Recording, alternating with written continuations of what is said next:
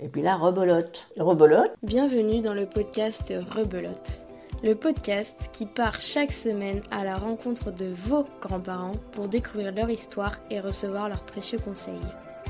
À votre demande, je viens rencontrer vos grands-parents pour les interroger et immortaliser leur voix en train de raconter leur histoire qui est aussi la vôtre et la nôtre. Parce qu'on a besoin de savoir d'où l'on vient pour mieux comprendre où l'on va, mais aussi parce qu'on a tous une histoire intéressante à raconter, je pense qu'il est essentiel d'aller discuter avec ceux qui ont l'expérience de vie et les meilleures réponses à toutes nos questions.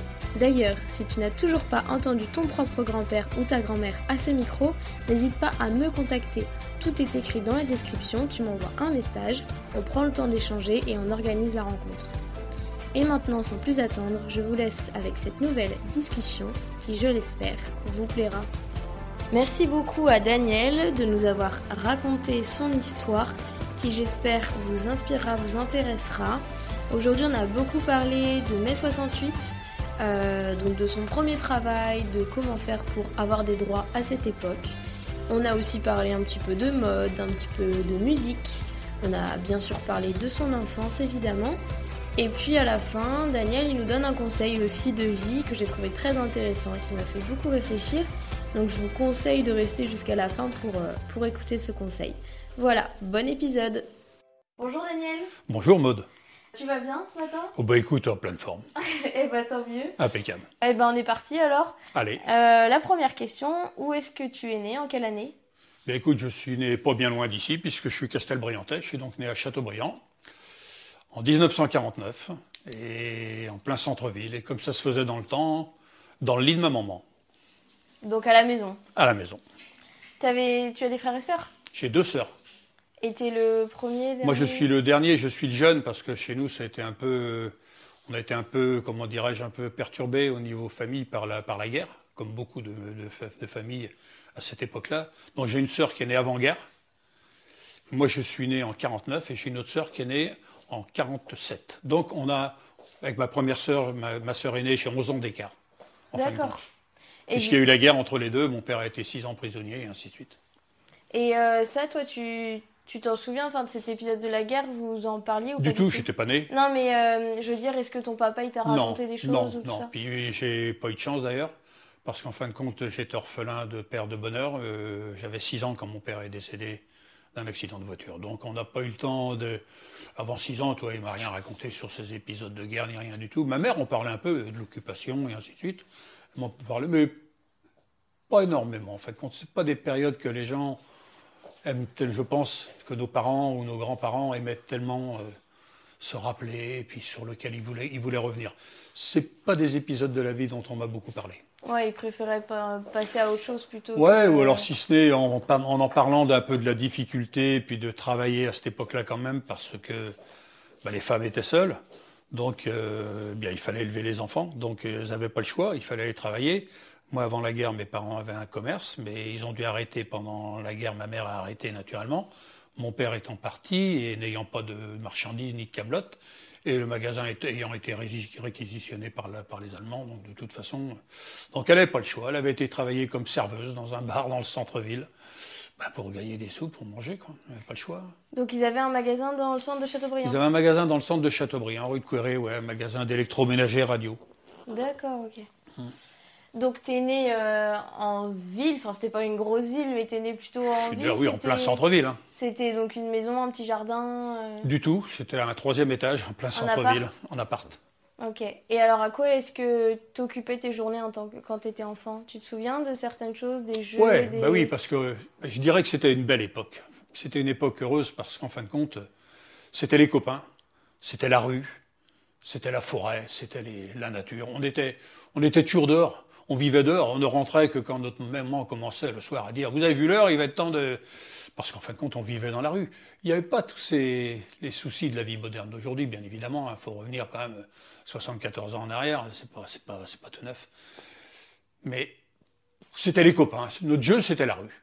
Et puis voilà, il n'y avait pas de voiture, il n'y avait pas de tout ça, il n'y avait pas de soucis, on ne risquait pas. Il y, en avait, il, y en avait, un peu, malheureusement, il y en- mais il y en avait très très peu. Donc, euh, pff, c'était la rue. Ouais, c'était convivial et. euh... Ouais, c'était la rue. Les seuls moments à la maison d'occupation, c'était quelques, comme aujourd'hui, enfin encore quand même, quelques jeux comme ça de, entre nous.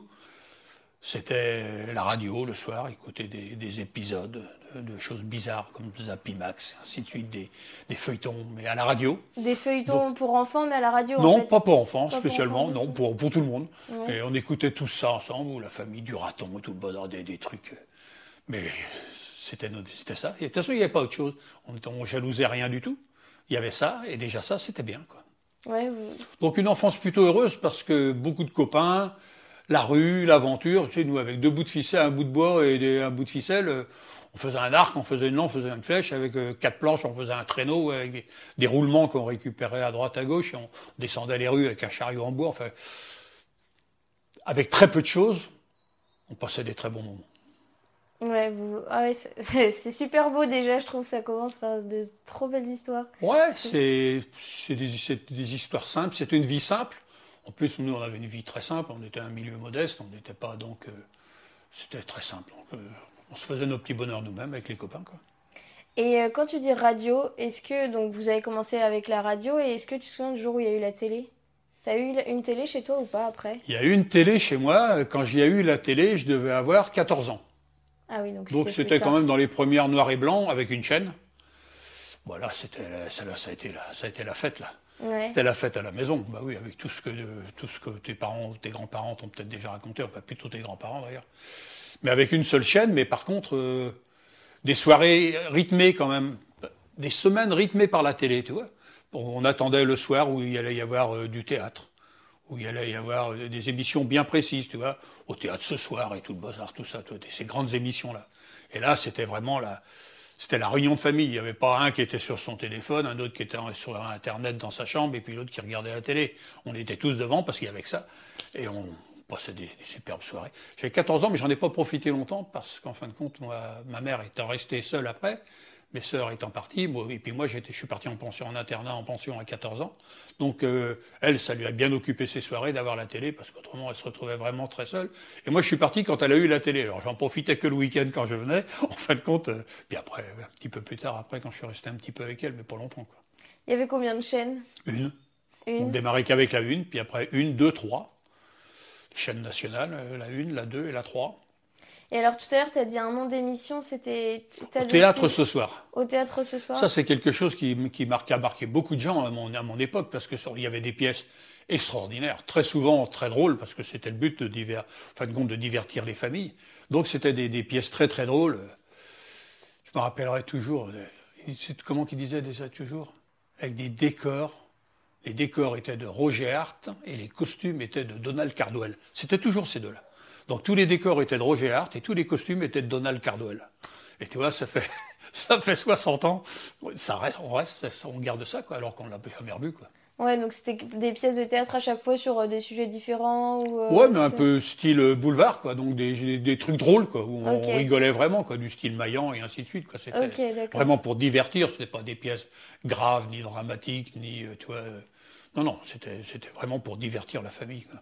Et euh, la piste aux étoiles, il y avait ça aussi Ah oui, la piste aux étoiles. Ah bah a oui, ah bah ça, effectivement. Oui, oui, la piste aux étoiles. Ça, c'était aussi un rendez-vous. euh, je sais plus si c'était mensuel ou peut-être quelque chose comme ça, peut-être une fois par mois, tout bazar. Ouais, ouais, en direct du cirque Pinder. Ouais, ouais, c'était quelque chose, ça. Tout le cirque Pinder, il venait à Châteaubriand, il, il tournait ces cirques-là. On a eu la chance de les voir à Châteaubriand. Ah oui, donc le cirque était passé à la télé, vous l'aviez vu euh, Ouais, alors c'était pas tout à fait pareil parce que c'était beaucoup de numéros de, de, de la piste aux étoiles de, de comment de, de, Pinder, mais qui étaient tournés dans un cirque fixe à Paris, Ah oui, ouais, ok. qui était le cirque d'hiver, qui existe toujours d'ailleurs. Ouais, ouais. Ok. Et euh, alors, donc tout à l'heure, tu disais 14 ans internat. Mhm. Euh, donc avant, t'es allé à l'école quand même à Châteaubriand. Avant, j'étais à l'école. ouais, alors, sûr. t'étais quel type d'enfant à l'école? Pas simple, pas très très facile, quoi. Tu kiffais pas l'école? Pas trop, pas trop. Moi, c'était toujours les copains et tout. Tout était qu'un jeu, tout était qu'amusement et je prenais pas ça suffisamment au sérieux. On peut pas dire que j'étais un, un bon élève, quoi. Ouais. Non. Si tu veux bien en parler, des fois c'est drôle, des fois c'est moins drôle, mais euh, c'était quoi les punitions ou, euh, ou un exemple de bêtise que t'as fait au- à l'école et dont tu te souviens? Je sais plus, j'en ai fait tellement. C'est difficile. Comment sélectionner ça? Non, j'ai fait non. Non, puis j'étais un peu bagarreur, j'étais un peu. Ok. Et donc, alors, t'es allé à l'internat? Ouais, Internat pour faire quoi? Pour apprendre un métier, parce qu'il fallait aller travailler de bonne heure. hein. Ma soeur travaillait, ma soeur travaillait. Et puis moi, il fallait que j'aille travailler aussi. Donc apprendre assez rapidement un métier. Pour... Puis à l'é- à l'époque, la grande mode, c'était d'aller faire euh, ajusteur. Donc tout le monde était ajusteur, ou presque. Alors, euh, c'est tr- enfin, peut-être bizarre, mais euh, ajusteur, euh, tu faisais quoi? Bah, ajusteur, c'est travailler le métal, quoi, Ouais, faire, faire- faire des, des pièces en métal et puis apprendre le dessin industriel, apprendre, euh, comment dirais-je, le, le maniement des, des machines-outils, des tours, des fraiseuses, des étolimeurs, de toutes ces choses-là, quoi, vraiment un truc mécanique, la technologie, ainsi de suite. Mais l'avantage d'ajusteur, c'est que ça débouchait sur, euh, ça débouchait sur plein de métiers. La preuve, Georges Marchais était ajusteur. C'est qui C'est Georges pour, c'est Marchais pour- c'est pour dire Ah, c'est qui Georges Marchais? Ah, bah oui, tu n'as pas connu Georges Marchais. Donc, tu n'as pas connu le Parti communiste français à l'époque de 60 des années, quoi.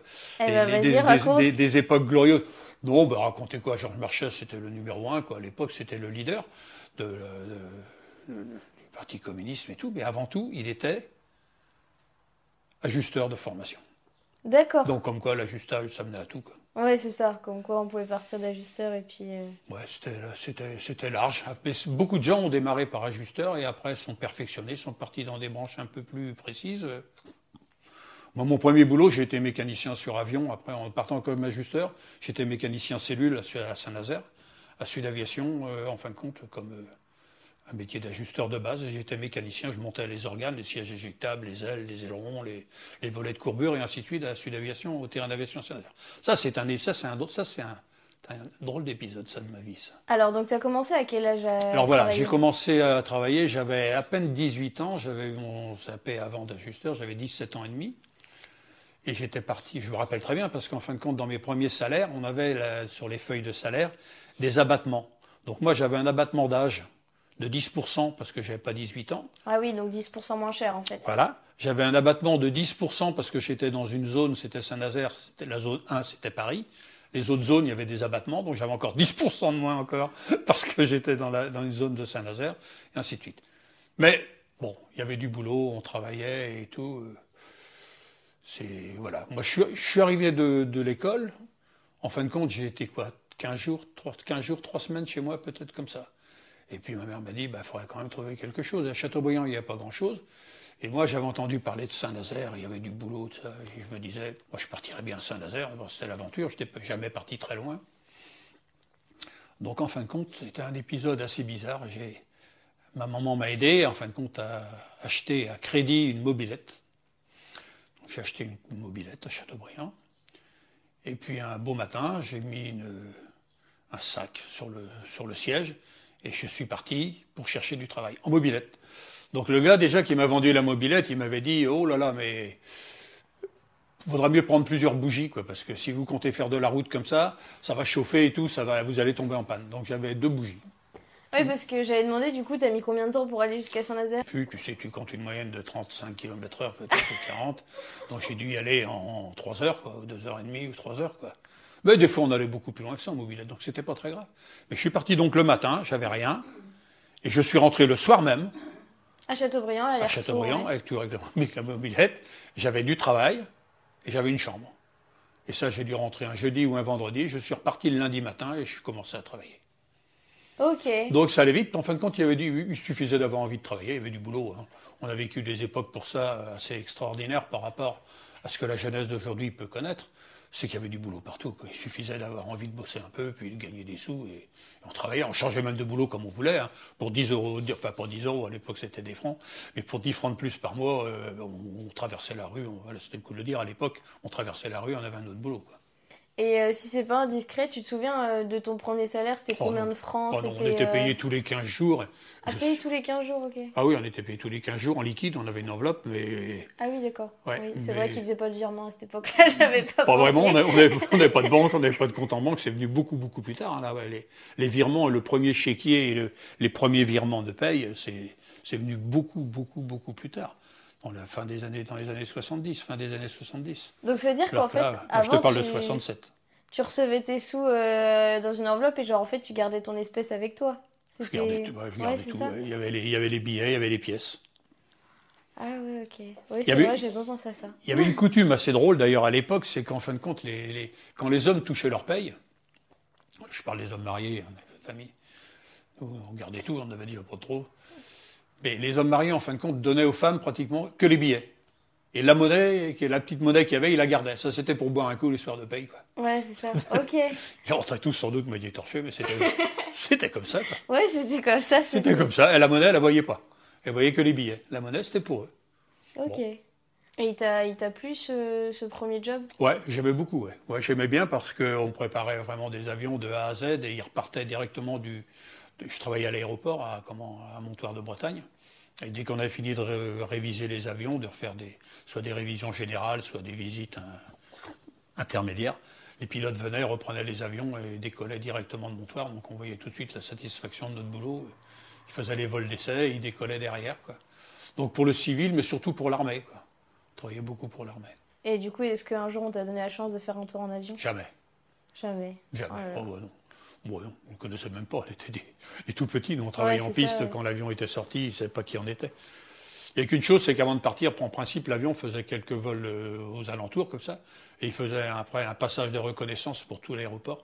Il arrivait souvent face à la, la tour de contrôle, il se mettait sur un côté comme ça, faisait une ou deux acrobaties avant de, Ouais, un petit spectacle. avant, avant de filer un petit spectacle comme ça pour remercier le, le chantier. Quoi. Ok. Et euh, bah, tout ça, c'est sérieux, le travail et tout. Mais euh, tu as été jeune euh, en même temps. Comment enfin, comment est-ce que tu t'es amusé? Comment on fait la fête? Est-ce que tu as des souvenirs de ça? Bah oui, à Saint-Nazaire, naturellement, c'est là que j'ai attrapé mes 18 ans, puis on a connu mai 68. Alors je te parle pas, c'était la guerre de 68. hein. Donc on, on a vraiment connu des épisodes. Moi, Saint-Nazaire, c'était le, le- juste le 67, c'était le départ des Américains. Il y avait encore une base américaine à Saint-Nazaire. Depuis la Seconde Guerre Ouais, qui était resté là, hein, en tant que, parce qu'ils nous avaient quand même, ils nous ont quand même filé un sérieux coup de main. hein. Sans eux, je sais pas où on serait. Ouais. Et à l'époque, par contre, euh, bah, De Gaulle avait décidé de les virer de France. Quoi. Il avait demandé aux Américains de partir, donc ils ont dégagé. Les bases, des- les bases donc euh, partaient petit à petit, mais il y avait encore des Américains à l'époque où j'étais à Saint-Nazaire. moi. Il y a quelques bars ou grands restaurants ou grands hôtels à Saint-Nazaire, comme le Berry par exemple, où on te rendait encore la monnaie en dollars. des fois, ça Ah arrivait, oui. ils filaient des dollars. Ils n'avaient plus, plus de francs, ils donnaient des dollars parce que, naturellement, les Américains, ils avaient du pognon, euh, donc euh, ils raflaient tout, quoi. Donc toi, t'as Y, com- y compris nos copines. Ah oui ils, a- ils avaient du succès, les Américains? Bah, ils avaient des ronds. Quand nous, on rentrait, qu'on avait du mal à payer un verre à une fille, parce qu'on payait le nôtre, c'était déjà pas mal en boîte, parce qu'il y avait plein de boîtes à Saint-Nazaire. Des, des boîtes comme le Lisba, la Fiesta, le Caraïbe, tout. il y avait plein, plein de boîtes à touche-touche, tout le long de l'avenue de la République à l'époque. Mais eux, ils arrivaient, ils commandaient une bouteille de whisky et un verre ou deux s'il y avait une copine. Nous, on prenait euh, une bière pour nous, ou un jus de fruits, et puis ça se calmait par là, quoi. Donc, naturellement, euh, ouais, ils attiraient quand même pas mal les, les- les copines, quoi. Ouais, Il y a, parce quand que- ils se sont barrés, ça a été drôle, toutes celles-là, elles sont restées assises. hein. Ah bah oui, du coup. Ah bah du coup, euh, c'était le retour. Bah ouais. Ah ouais, oui, c'est vrai que... Donc on s'amusait beaucoup, on sortait, on sortait beaucoup le week-end et tout. Puis il y avait des grands balles, des grands balles populaires, dans des salles, mu- dans des salles de mutuelles, comme euh, on sortait à Château de la Borne, là, la mutuelle, ouais, c'est ça, c'est une grande salle de bal, des balles immenses, euh, le samedi et le dimanche. On s'amusait beaucoup là-dedans. quoi. Et tu faisais des allers-retours à château toujours un peu ou non t'as- Un peu, mais pff, pas trop souvent. non. Ouais, en à plus vrai en dire. mobilette, euh, s'il fallait retourner en mobilette à chaque fois, ça faisait. Oh, j'ai fait, après, j'ai fait plus de stops que de mobilette. hein. J'ai fait plusieurs fois le Tour de France. Si, si on met en, les kilomètres en stop entre Châteaubriand, Saint-Nazaire et le reste, j'ai fait des, j'ai fait plusieurs Tours de France en stop. hein. Ouais, parce que alors à 18 ans, t'as as passé ton permis ou pas du coup Non. euh, tu non, je passé non, j'avais passé le code et tout, et la conduite, ça n'avait pas marché, j'avais arrêté. Parce que je m'étais dit, on partait à l'armée après. Puis à l'armée, à l'époque, on passait tous nos permis. Moi, j'ai passé tous les permis à l'armée pour les faire convertir. Après, je roulais beaucoup à l'armée, donc euh, j'ai pu convertir tous mes permis. Non, j'avais pas, j'avais pas de voiture. De toute façon, j'en aurais eu le permis, j'avais pas les moyens de m'acheter une voiture. C'était vite. hein. Donc tu faisais tout en stop? En stop et en mobilette. En mobilette pour aller au boulot la plupart du temps et en, week- en stop le week-end. Ou avec des copains qui avaient des autos. Hein. Ouais. Participer un peu aux frais, à payer les carburants. Puis on... Mais j'avais pas de voiture personnellement. Et donc du coup, tu viens de dire que t'as fait l'armée, donc t'as fait ton service, c'est Ouais. ça? Ouais. Euh, C'était à quel âge? 20 ans Non?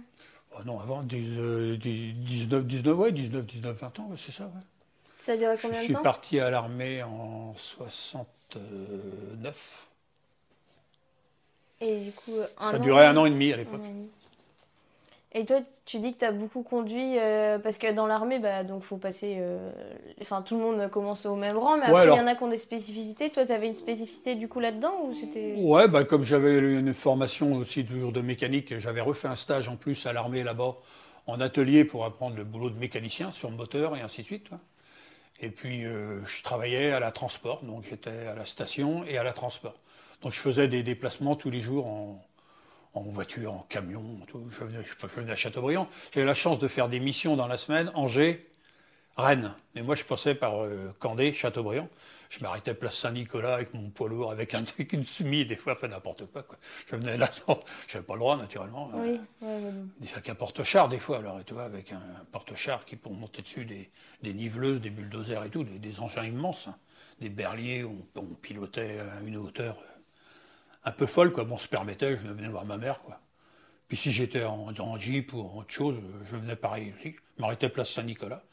Les adjudants, ils étaient habitués, les adjudants-chefs, ils disaient, bon, on va boire un café chez ta maman, oui. Puis, euh, eux, ils buvaient la goutte, moi je conduisais. Alors. Mais eux, ils prenaient pas que le café. Ah ouais, Ah oui, enfin bon, c'était... c'était. très marrant. Puis après, on allait à Rennes, on faisait une mission, puis on rentrait le soir. J'en ai fait beaucoup comme ça. Donc je conduisais, je faisais beaucoup de kilomètres. Quoi. Et après, t'es retourné directement aux avions euh, à Saint-Nazaire ou euh, Non. Ah oui, non, t'as as fait autre chose après. J'ai arrêté. Quand je suis arrivé à Châteaubriand, je suis resté un petit moment, bah, sans faire grand-chose, mais pas très longtemps, mais un petit moment. Et puis ma maman était en vacances à ce moment-là en Espagne. Et elle m'avait laissé un peu de sous pour que je puisse retourner à Saint-Nazaire, euh, toi, trouver du boulot et tout. Mais à Châteaubriand, j'ai retrouvé pas mal de copains, de copines, ainsi de suite, et y compris ma femme. Et bah, maman rentrait euh, la semaine d'après, je crois, j'avais plus de sous, mais j'avais pas été chercher de boulot à Saint-Nazaire, donc euh, il fallait faire quelque chose quoi, dans l'urgence. Alors comme beaucoup, bah, je suis rentré chez VAR. J'y suis resté un petit peu chez VAR, et puis après il s'est libéré des places de, de deux mois, deux, trois mois, puis il s'est trouvé des places de professionnels à, à la fonderie qui faisait partie aussi de, qui faisait partie aussi de, de VAR. Quoi. Donc je suis rentré à la fonderie comme ajusteur à l'outillage et ainsi de suite. J'ai travaillé à l'outillage, j'ai travaillé, puis je suis resté à la fonderie. Ouais, puis en fait, euh, Puis toujours. j'ai fait toute ma carrière après à la fonderie, mais je suis pas resté à l'outillage. J'étais, je- j'ai fait, j'ai repris mes études après. J'ai repris pour euh, apprendre le métier, notamment de la fonderie, le métier de fondeur et ainsi de suite, prendre des cours et ainsi de suite. Et je suis passé chef d'équipe, contremaître, chef d'atelier, et j'ai fini cadre dans l'entreprise. Ah oui, ouais, donc euh, une belle évolution quand même. Ouais, ouais, ouais, une très belle évolution. Ouais, c'est une boîte qui m'a toujours donné une chance de, d'accéder à l'échelon au-dessus, ainsi de suite, en travaillant, bien évidemment. Y a, rien n'est gratuit. hein. Et j'ai fini comme patron de la qualité chez Focast. Ouais, bah c'est vrai que au final c'est un peu paradoxal, mais je pense qu'on y revient aussi aujourd'hui. C'est que aujourd'hui finalement les CV trop longs, les gens ils nous prennent plus. Et à l'époque vous vous aviez pas de CV et en fait bah enfin si vous aviez une formation, mais je veux dire euh, pas comme nous les trucs des fois à rallonge. Et pourtant en fait il suffisait de montrer que vous étiez capable et de rester aussi dans la boîte parce que nous on change tout le temps donc on n'évolue pas. Mhm. Mais au final euh, toi t'es resté et puis en fait t'as gravi les échelons Ouais, ouais, quoi. absolument. On nous donnait notre chance quand même. Bon, à l'époque, tout le monde n'a pas réussi, mais tout le monde n'avait pas envie non plus de réussir. Puis il fallait, s'investir- fallait se réinvestir. Moi, c'était pas facile. hein. Quand j'ai repris mes cours, j'étais marié, j'avais deux enfants. hein. Donc, c'est pas obligatoirement très simple et tout. Quoi. Donc, après, tu commences à.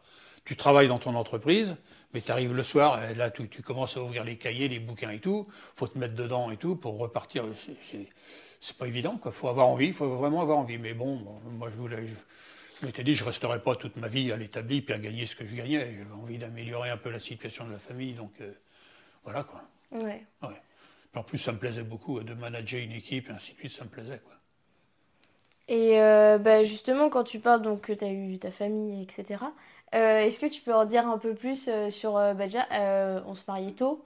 Enfin, comment c'était à l'époque euh, de construire sa famille par rapport à aujourd'hui? Si je sais pas si c'était très différent, en fin de compte, euh, Ça allait plus vite peut-être le mariage Vous êtes marié à quel âge? Oh, 20, euh, 21, 22 ans, 21, 22 ans, c'était tôt, mais bon, j'ai des enfants rapidement aussi derrière, hein. très Ouais. rapidement. Ouais, bah c'est ça. euh, papy et mamie ils m'ont raconté ça aussi. Et euh, bah, comment vous êtes rencontrés À part si vous voulez pas le dire, mais des fois j'aime bien savoir. Oh non, on s'est rencontrés un samedi soir, comme euh, souvent à l'époque, en allant danser. Et à l'époque, c'était le tilt à Pierrick.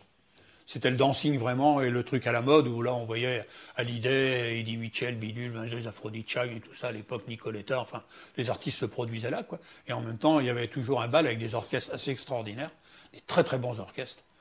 Et euh, bon, on s'est connus là, on s'est connus au Tilt, c'est là qu'on s'est ça. Ok, et puis après, ouais, c'est. Vous vous êtes fréquentés, puis voilà. Puis après, on s'est fréquenté avec des hauts et des bas. hein. Des fois, on se fréquentait, des fois, on se fréquentait plus. des fois, on- ça changeait. C'était très. Ouais, ouais, moi, j'avais dû passer déjà de Saint-Nazaire. Alors, j'avais aussi de, on des anciennes, des anciennes personnes de Saint-Nazaire qui venaient. Chateaubriand, c'était un micmac. Oh là là, pas facile d'être débordé. Très, très dur à gérer, quoi, en fin de compte. très, très dur à gérer. Mais. Mais une excellente époque. Ouais, et bah quand tu dis musique, alors tu es passionné de musique aussi? Oui, je suis passionné de toujours musique. fait de ouais. la musique? J'ai toujours fait de la musique, ouais. J'ai toujours fait plus ou moins de, de guitare.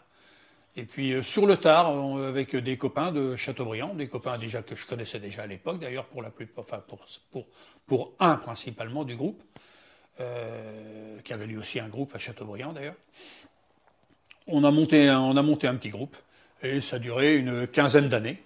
On a arrêté qu'il y a simplement deux ans. On a 72, 73 ans, 75 ans pour d'autres. On commence à vieillir un peu. Puis il y en a qui dans le groupe qui souhaitaient décrocher un peu. Donc euh, le groupe s'est éteint comme ça. Mais on a fait toutes les fêtes de la musique à Châteaubriand pendant 15 ans. On a fait des, des concerts à droite, à gauche, un peu partout. Quoi. Mais quand t'étais petite, t'as as eu des cours de musique ou t'as Non. appris par toi-même? Non, du tout, complètement autodidacte, comme beaucoup de choses. Les cours et tout, moi, t'avais t'avais bien compris que j'étais pas très, très, j'étais assez allergique à tout ça. Ouais. Voilà, donc euh, non, non, autodidacte, complet. complet. Ça, on en avait parlé rapidement l'autre jour, mais la mode à l'époque. On dit que la mode c'est un cycle. Est-ce que c'est vrai?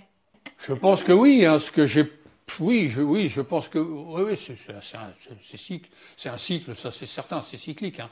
Euh, le meilleur moyen d'être à la mode, c'est de vivre en marge, de ne pas la suivre, quoi. Celui qui ne suit pas la mode, il est tout le temps, il est toujours à la mode, quoi. Oui, c'est vrai. Et, et bon, voilà. Euh, mais bon, il y a des choses qui sont quand même pas revenues complètement, quand même. Je me rappelle, nous, on a, en 68 ou autre chose, on avait, les, on avait le col Mao éventuellement, on avait les pantalons, les pattes def, mais pas pour rire, hein, les bons pattes def. On n'a pas revu ça, on l'a revu pour des, des femmes, des choses comme ça, des pantalons plus larges. Pour les hommes, on n'a pas trop revu ça quand même. Ouais, le style un peu disco peut-être. euh, Ouais, c'est ça, complètement. Ouais, ouais, ouais, ouais, complètement, le style disco, ouais. Oui. Ouais, c'est vrai et tout, ouais. Papy m'avait montré des, des photos de, de avez des pantalons pattes def, Ouais, où c'est hyper serré à la taille. complètement. Et puis après, dans les jambes, c'est enfin, évasé, euh, Ah ouais, énorme là. Ah ouais. Donc, euh, ok. C'était ça euh, avec des boots, tu vois, avec des talons, avec des, des, des, des, boots à talons assez hauts, quoi. Ça, Vous aviez des petits talons, vous les gars? Ah oui, on avait des, des, des, des talons sur les boots, des talons assez hauts, tout. Il y avait des, des chaussures comme ça à Saint-Nazaire. Moi, j'avais fait un tout petit peu de maquina comme ça dans, des, dans le casino, à la boule et ainsi de suite, parce que Saint-Nazaire, il cherchait des gars, ouais, puis moi, je, je faisais la taille d'aujourd'hui, sauf que je faisais 60 kilos. Avec les cheveux longs? Donc, ah ben, sur les épaules. J'avais les cheveux- oui, par moment, j'ai eu dans la vie les cheveux pratiquement aussi, euh, plus longs, aussi longs ou plus longs que ma femme.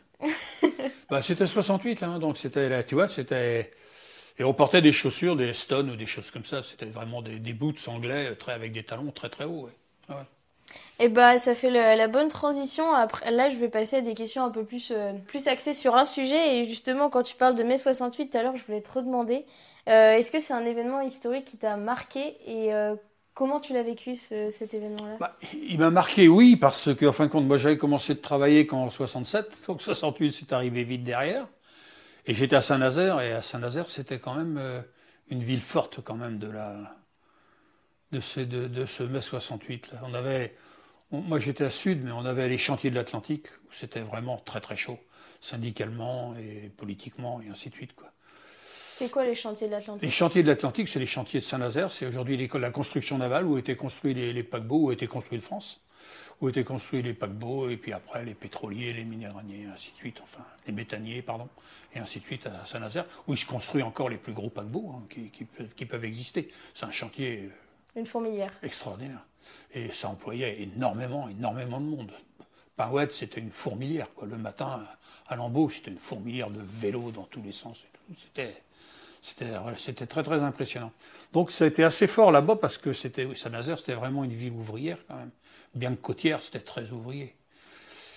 Et à l'époque, moi, j'habitais euh, dans le centre de Saint-Nazaire, j'habitais juste à côté de la place Marceau, en plein centre de Saint-Nazaire. Et la place Marceau, en fin de compte, elle était juste à côté de la sous-préfecture. Et c'est là que Nichel et CRS, les, les, gardes mobiles, ainsi de suite et tout, et tous les soirs sur cette place, c'était la guerre. C'était la bagarre rangée et tout. Alors ne serait-ce que pour rentrer chez moi, de toute façon, j'étais obligé de passer dans la bagarre.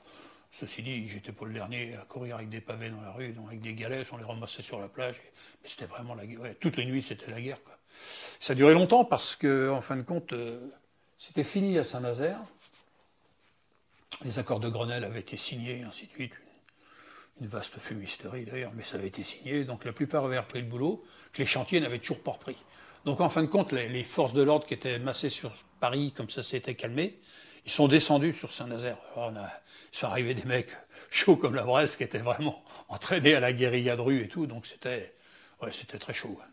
Est-ce que à l'époque, euh, tu trouvais que leurs combats étaient légitimes? Tu, tu, te sentais euh, intégré à ce, ce, combat. Complètement, parce que les salaires, c'était quand même de la misère. Les gens avaient quand même beaucoup de mal à y arriver. C'était quand, même, quand même très très difficile. C'était très dur. Après, euh, les bagarres, le reste dans les rues et tout, tu sais bien, rien ne, rien ne justifie violence ou autre chose d'un côté comme de l'autre, ainsi de suite. La grosse différence quand même avec euh, notre époque actuelle, c'est que le but de la manœuvre, comme il y avait les CRS qui voulaient nous empêcher de, voilà, de faire un peu ce qu'on avait un peu envie de faire la nuit, mais nous on cassait rien. On ne cassait rien. On ne vandalisait rien. On s'en prenait pas à des, à des magasins, à des vols physiques, à des choses comme ça. C'est la première fois en 68 que j'ai vu dans un défilé de communistes défiler derrière les drapeaux rouges des communistes, des bonnes sœurs. C'était extraordinaire. Des bonnes sœurs communistes. Ah ouais, parce que les femmes étaient descendues dans la rue. Et le jour où les femmes sont descendues dans la rue dans les manifestations, ça a pris une ampleur euh, beaucoup plus sérieuse. Parce qu'elles, c'est parce qu'elles n'avaient plus rien à donner à bouffer à leurs gosses. On était en grève depuis trois mois. Et euh, comment dirais-je, on avait même une distribution de poissons sur le port gratuit pour que tous les gens puissent, certains puissent manger. Quoi. Les pêcheurs étaient très solidaires de ce côté-là. Et on a vu des manifestations énormes, mais toujours pacifiques les manifestations le jour. Il n'y a que le soir que les embrouilles commençaient à arriver. Quoi. Euh, voilà, mais. Ah oui, ça a été, ça a été, une... ah ouais, ça a été important, mais sans plus, puis on n'avait plus rien. Plus rien à manger, mais il n'y avait plus une goutte d'essence, il n'y avait plus rien du tout. N'a plus d'essence pour être dans les voitures, les mobilettes ou autre chose, il n'y avait plus rien. Les stations, tout était fermé, il n'y a, a, plus rien. Et après, tu as vu des changements du coup? Qu'est-ce qui a changé après ces mobilisations? Pas grand-chose, parce que les accords de Grenelle, en fin de compte, c'est une, une, belle fumisterie. Après, pas longtemps après, il y a eu des augmentations du coût de la vie, il y a eu une inflation relativement énorme. En quelques temps, on a perdu tous les avantages de Grenelle, on les a perdus. Les, les boîtes qui ont gagné, encore une fois, c'était, c'est un peu comme aujourd'hui d'ailleurs, hein, ça n'a pas beaucoup changé. Hein. Ceux qui ont gagné le plus, nous, dans la région, c'était par exemple la raffinerie de Donge, la raffinerie de pétrole, parce qu'eux, ils avaient des salaires. Euh, à l'époque où ils avaient déjà dans l'entreprise des salaires planchers qui étaient plus élevés que ce que nous on réclamait pour, pour l'avenir. Quoi. Ouais, donc en fait, euh, peut-être les droits des femmes qui ont bougé un peu après ça, mais en soi, vous les. Oh oui, quand même, ouais, ouais, tout, la libération euh... des, des, femmes et ainsi de suite. Il y a eu de ce côté-là, ouais, il y a eu des grands, il y a eu des grands pas qui ont été faits là, de ce côté-là, ouais. Mais au niveau salaire d'entreprise et tout, tu sais. Ouais. En fait, c'est comme la mode, c'est un peu la même chose. Ouais, voilà. Euh, bah, un petit peu. Ça change pas. Un peu au ouais. même, euh... Ça change pas grand-chose. En fait, quand on, on parle d'un éternel retour, renouvellement, mais c'est ça, quoi. On revient tout le temps. Toi, tu n'étais pas à Châteaubriand, et nous, tous les paysans, comme il n'y avait plus à bouffer, ils venaient, ils nous amenaient plein de légumes. Ok. Parce que toi, tu étais où euh... Châteaubriand. À Châteaubriand. Et du coup, les paysans venaient. Ils ouais, parce que tous les magasins étaient fermés, ouais, en ouais. fait. Aussi, moi, je me rappelle euh, avoir attendu. Euh, ramener des trucs pour mes parents, parce qu'on n'avait plus rien, ils nous donnaient du lait, des, des farines. Oui, il y a un monsieur qui m'a raconté ça aussi. Euh, le, tous les bouchons qu'il y a eu le jour où la station a été remplie en essence, il y avait des bouchons, mais sur des kilomètres. Ça te rappelle rien par rapport à aujourd'hui? Bah si, si, si, carrément. C'est la même chose. Enfin, Sauf qu'aujourd'hui, les bouchons, ils ont pris euh, 10 fois plus. 10 fois plus ouais. Parce qu'il y a 10 fois plus de bagnoles. Ouais, ouais, ouais carrément. Est-ce que tu as une expression de patois ou euh, un, quelque un langage, euh, quelque chose qu'on disait avant, qu'on dit plus aujourd'hui et que tu, tu pourrais nous apprendre? Ouais, oh bah oui, non, bah les, les, expressions de nos, de nos grands, de nos, de nos grands-parents à nous, de notre grand-mère, et ainsi de suite. C'était toujours, c'était, parlaient, parlaient comme ça, ils parlaient que patois, quoi. Ouais. ouais. Ils parlaient que patois, donc euh, toutes les expressions étaient comme ça. C'était mon petit, euh, ma, ma grand-mère, moi, c'était mon petit maudit, tu vas bener. Et quand je disais tu vas bener, je savais qu'il fallait m'écarter parce qu'il y, en a, il y en a une qui allait peut-être arriver de, de pas loin. Donc c'était tu vas bener. Tu vas bener. Et tu donc, vas bener. Donc et ça, ça... c'était, il fallait que je m'attende à prendre une tarte si je m'écartais pas, quoi. Ah oui, donc c'est que Ah bah t'étais oui. embêtant, quoi. que Ah ben le tu- petit fille de garce, il va mon bonnet. D'accord, ok. J'étais le petit fille de garce. Ok, donc il- Ouais. il va venir. Oh ouais, parce que ben bon, ma, ma grand-mère était de, du patois no- de Nozay, en ferme à Nozay, alors c'était. Ouais, c'était un patois bien particulier. Je me rappelle plus toutes les expressions. D'ailleurs, étant peu, je comprenais pas tout des fois. étant Ce qu'elle raconte, il y en a que ma mère qui comprenait. Mais non, nous, on n'en parle plus. Ou alors pour rigoler des fois avec des copains comme ça, on se dit deux ou trois mots comme ça, mais c'est plus beaucoup, non.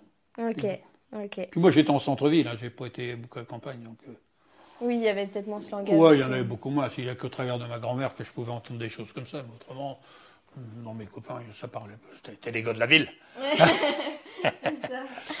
Euh, Est-ce que tu as une œuvre culturelle? Alors, euh, ça peut être un livre, un tableau, une musique, un- quelque chose que tu aimerais partager, euh, qui, qui t'a marqué ou que tu aimes écouter ou que... Oh, ben moi, c'est la musique.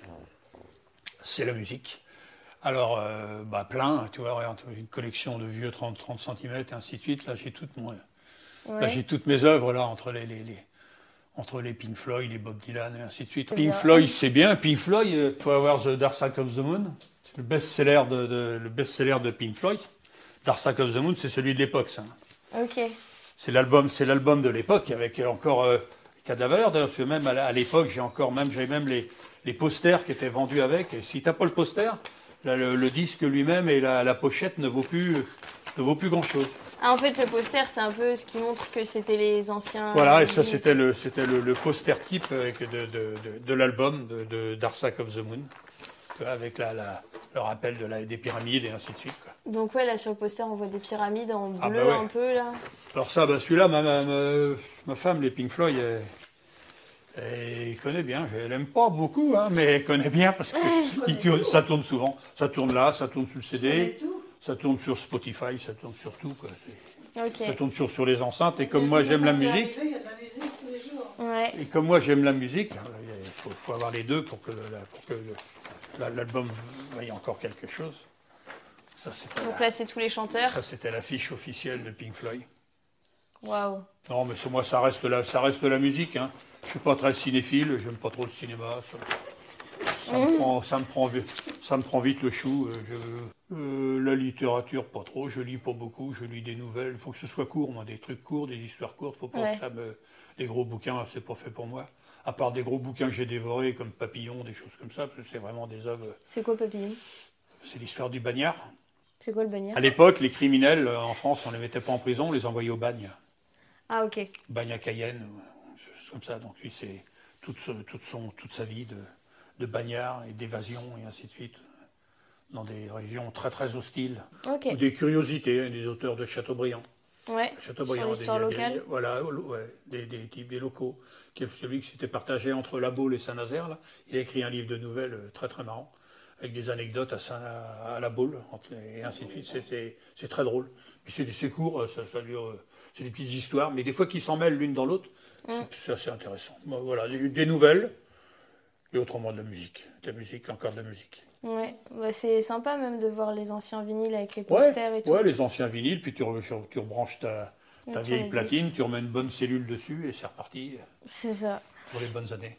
Les deux dernières questions. euh, Est-ce que tu peux dire que ta vie est réussie aujourd'hui? Oh oui, complètement. Au niveau familial, au niveau de ma vie professionnelle, euh, on en a parlé un peu tout à l'heure. Je peux pas me plaindre, même si ça peut toujours être mieux, hein, bien évidemment. Mais je peux pas trop m'en plaindre quand même. Puis ma, ma vie familiale, ma vie de famille, mes enfants, mes petits-enfants, tout, Tout ça roule. baigne. Ils sont un peu loin, c'est tout, parce que voilà, on est séparés quand on n'est pas, on n'est pas à 7 km. Non, parce qu'on a même pendant 12, pendant 13, 15 ans, ils ont même été à 9000 km, puisqu'ils étaient aux Antilles. Ah oui Et puis euh, l'autre a toujours été Nantes et Sud-Loire, quoi. Donc, bon, tant qu'ils étaient aux Antilles, c'était pas mal non plus, parce que ça nous permettait de passer les hivers là-bas. C'est ça. Donc, on y allait un mois et demi, deux mois par an, en hiver. Voilà. Mais bon, c'est vrai que comme ça, et on profitait des petits-enfants aussi, mais pas pareil. Quand ils venaient en vacances en métropole, on les avait beaucoup chez nous. Ils restaient carrément.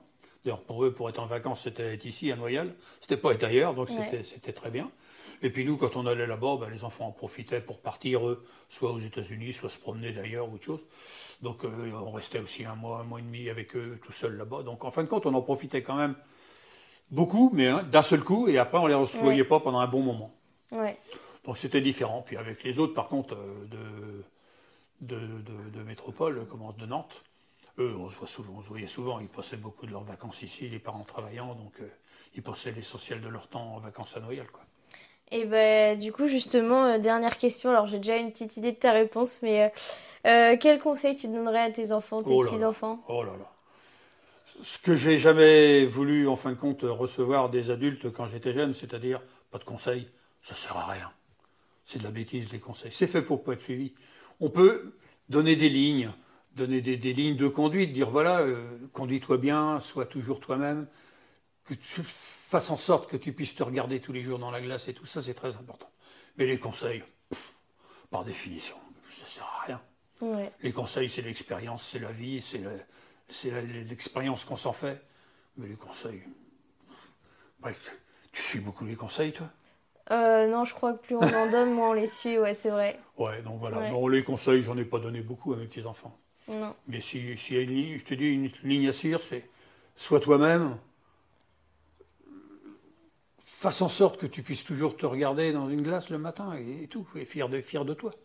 C'est tout. Mais les conseils, non, c'est pas mon truc ça. Eh ben, c'est une très belle note de fin.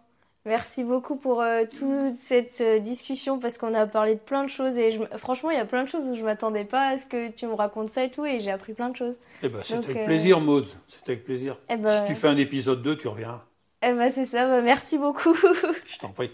Voilà, ce nouvel épisode est de nouveau terminé. J'espère qu'il vous a plu, que vous avez passé un bon moment en notre compagnie. Si ça vous plaît, n'hésitez pas à vous abonner. Je le répète à chaque fois à la fin, mais c'est hyper important pour moi. Ça m'aide à faire grandir le projet. Et surtout, ça me montre que vous aimez ce que je fais. La semaine prochaine, on rencontre Jocelyne. Jocelyne, c'est une femme qui n'a pas eu une enfance très riche, qui a su tout de suite donner rendre service, pardon, travailler pour pouvoir gagner ses petits sous. Elle a été malade très très jeune, elle a su combattre cette maladie. Aujourd'hui, c'est une femme qui touche, donc qui guérit toutes les personnes qui viennent la voir, littéralement. C'est, pour moi, je l'appelle un petit peu la magicienne. Et puis, vous verrez à la fin de cet épisode, une petite surprise vous attend puisque j'essaye maintenant d'intégrer les voix des proches dans les épisodes. Donc, n'hésitez pas à rester jusqu'à la fin et à me mettre en commentaire si vous avez aimé ce nouveau concept. Voilà, je vous souhaite à tous une belle semaine et on se donne rendez-vous dimanche prochain.